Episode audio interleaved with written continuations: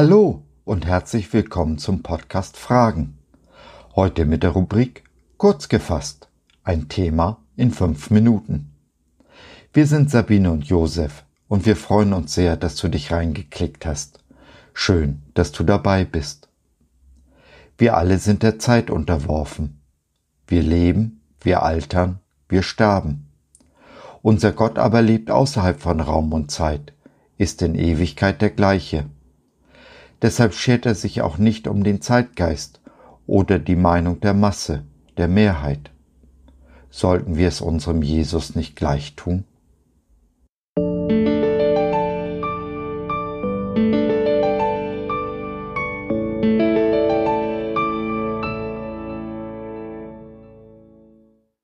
Für alle Zeit Gedanken zum Römerbrief, Kapitel 9 Was haben Gott und der Zeitgeist miteinander zu schaffen? Aber ich sage damit nicht, dass Gottes Wort hinfällig geworden sei.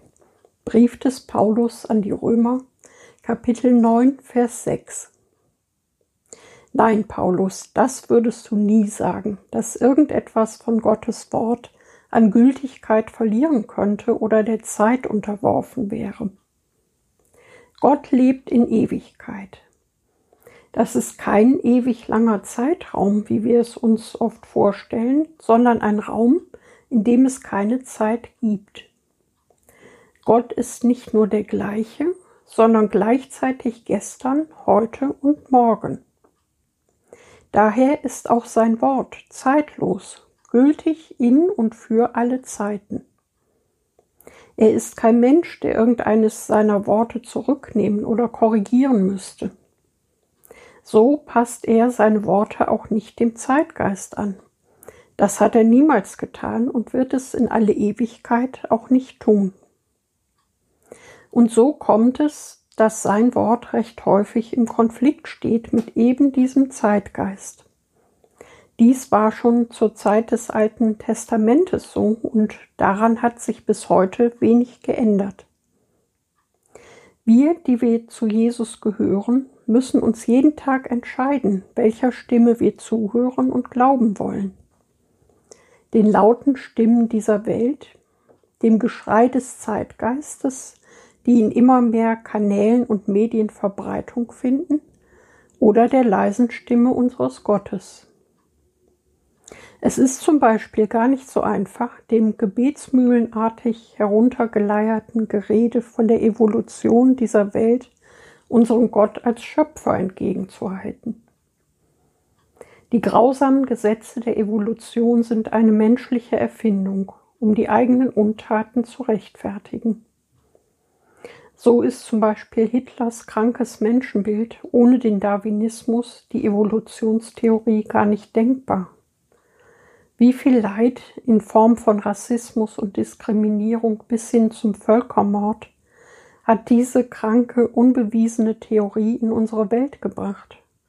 Und doch halten die Menschen mit aller Gewalt an ihr fest, wie an einem unerschütterlichen Naturgesetz. Doch dadurch, dass man es wie ein Mantra ständig und überall proklamiert, wird noch lange nicht eine Wahrheit daraus. Wir aber bekennen unseren Gott als die Gerechtigkeit, nach dessen Gesetzen die Welt funktioniert.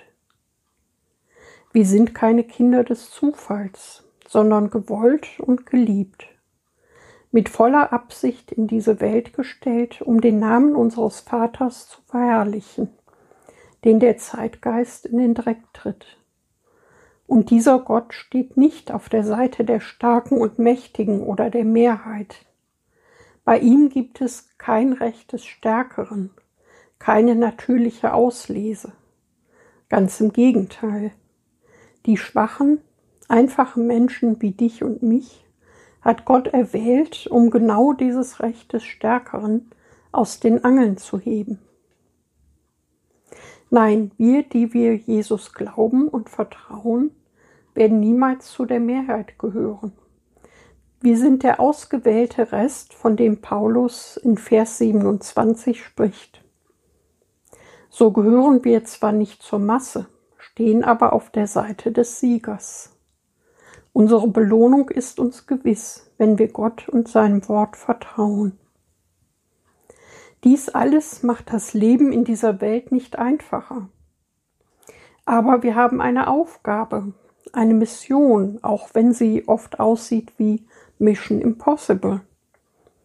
Aber unser Gott liebt es, Unmögliches möglich zu machen, durch Menschen wie dich und mich, die eben nicht in der Masse untergehen oder sich auf ihre eigene Stärke verlassen die ihr Ego vom Thron gestoßen und dafür Jesus an die erste Stelle gesetzt haben.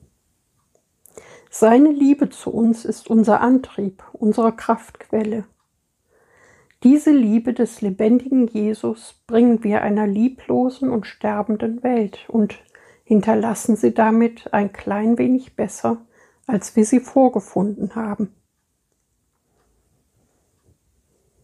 So, das war's für heute. Wir hoffen, du hattest Freude und konntest etwas mitnehmen.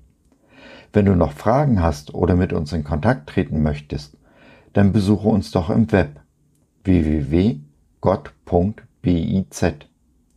Hier findest du auch unseren Blog Fragen und unsere Community Jesus at Home. Schau rein, lass von dir hören. Wir würden uns sehr freuen. Bis dahin, Sabine und Josef.